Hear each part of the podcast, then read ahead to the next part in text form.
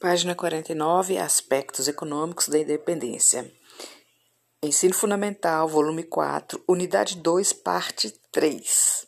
Primeira coisa, foi o rompimento no plano econômico do pacto colonial ou exclusivo comercial, onde as colônias portuguesas e espanholas só poderiam comprar ou vender para a metrópole. Aqui quebramos esse monopólio com as nossas independências. A chegada da família real ao Brasil em 1808 deu início ao processo de independência. Como? Vejamos. Página 50. Abertura dos portos brasileiros. Aumentou as relações comerciais do Brasil com a Inglaterra, potência mundial devido sua industrialização e outros países. Com a abertura dos portos, os intermediários comerciais portugueses teve seu papel reduzido, uma vez que a Inglaterra passa a comercializar diretamente com a colônia portuguesa. Jorraram produtos ingleses até os inúteis para o nosso clima. Exemplo: patins de gelo e carteira de dinheiro em papel. No Brasil só usávamos moedas. Século XIX aumentou a presença dos ingleses na América, período da passagem do capitalismo concorrencial para o capitalismo monopolista, volume 2. Veja lá. Como? Passaram a investir nos novos países da América e como credor fiador das dívidas dos nossos estados americanos. Exemplos ingleses financiaram o pagamento da indenização exigida por Portugal para reconhecer a independência do Brasil. Já não bastava ter roubado o Banco do Brasil. Apesar das possibilidades de acúmulo de capital nas ex-colônias ter melhorado com a emancipação, as fragilidades de suas dependências externas não foram resolvidas. Os investimentos externos no Brasil beneficiou a elite proprietária e os grandes comerciantes. A população pobre não foi favorecida. Como percebemos isso? A independência do Brasil por capital externo. Continuamos produtores e exportadores de gêneros primários, vendendo para os europeus. Esse é um indício. E esquecemos do nosso mercado interno. O que são gêneros primários? são os recursos da natureza, mineração, madeira e itens agrícolas. Desde que fomos colonizados, fornecemos aos europeus pau-brasil, cana-de-açúcar, ouro, que eram utilizados nas indústrias e transformados. O setor econômico da indústria primária é vulnerável, depende dos fenômenos da natureza, calor, chuva, neve, que afetam os preços automaticamente. Exemplo: quando temos muito de um produto no mercado, o preço cai devido ao excesso da oferta. É o exemplo do morango. A época de morango, a caixinha é mais barata. Quando não é época, fica mais caro. Em períodos de escassez, falta de produção, o preço aumenta, mas os produtores do setor podem não ter mais produtos para comercializar para atender o mercado. Página 51. Uma característica da Inglaterra capitalista mono, monopolista desejo de ampliar o mercado consumidor, porém existia um obstáculo: a escravidão. Mercado consumidor é sinônimo de trabalho livre, assalariado, o que significa também que os capitais que eram investidos na compra de escravizados agora serão redirecionados para setores da economia, inclusive para o consumo. O Brasil atendeu de imediato às exigências inglesas de abolir a escravidão? Não. Dom João VI, ainda príncipe regente, não, é, então era só João, em 1810, é, comprometera a abolir a escravidão. Novo tratado, em 1817, autorizou à Marinha Britânica o direito de visita e busca em alto mar aos navios suspeitos de tráfico em áreas espertamente não portuguesas, e determinava que o navio surpreendido em atividade ilegal jogasse os escravizados ao mar. Olha só que absurdo.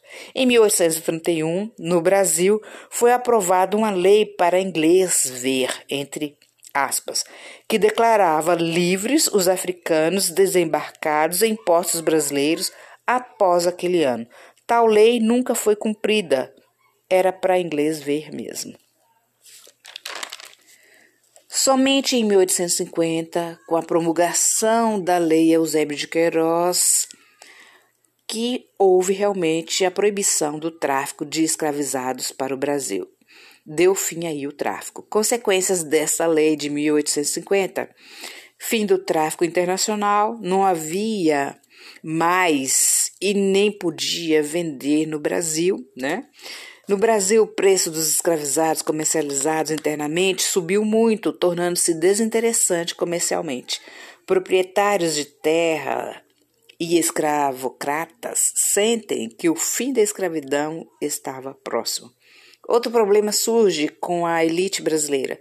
Como dar fim ao trabalho escravo e manter a produção sem essa mão de obra?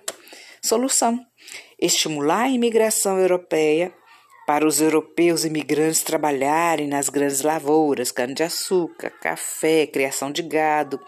Outra coisa, para eles ficarem presos ao trabalho agrícola, restringiu o acesso à propriedade da terra, impedindo o crescimento de pequenas propriedades familiares.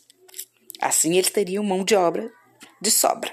Criação de leis, regulamentação da propriedade da terra para dificultar o acesso a ela. E esse problema que essa solução, criando essas leis de terras, vai gerar depois, no século XX XXI, o que nós temos aí, o movimento do sem terra. É por causa dessa lei. No mesmo ano da lei Eusébio de Queiroz, 1850, que proibiu o tráfico negreiro, foi decretada a lei de terras, que proibia a proprietários de terras ou melhor dizendo, obrigava o proprietário de terras a demarcar e a registrar seus terrenos em determinado prazo. Se esqueceu, já era. Observação: toda terra não registrada pertenceria ao Estado, que passava agora a vendê-la, não mais doá-la. Antes de 1850 era doada. A terra agora é mercadoria, estava implantada a propriedade de terras nos moldes capitalistas. As terras que passaram a ser propriedade do Estado, mesmo tendo pessoas que nelas moravam e não conheciam as novas regras, eram chamadas de terras devolutas. Página 52. Qual benefício gerou para o Estado a Lei de Terras de 1850? O Estado arrecadaria dinheiro com a venda das terras para financiar a vinda de imigrantes, resolvendo a falta de mão de obra gerada pelo fim da escravidão. Será mesmo que teria falta de mão de obra?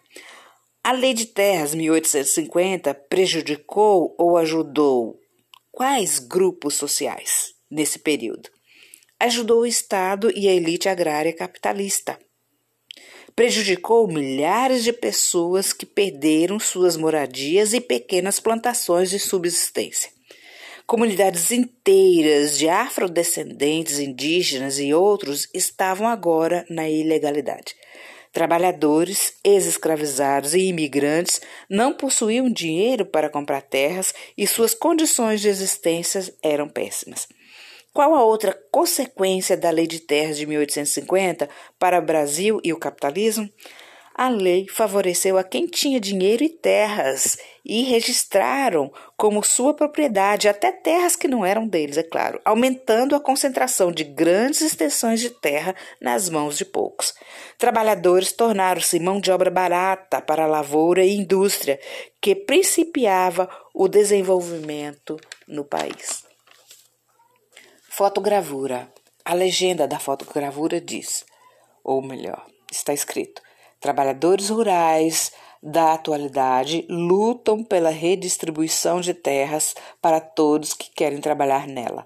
Essa luta histórica é consequência da antiga lei de terras, que no passado impediu os trabalhadores rurais de terem acesso à terra.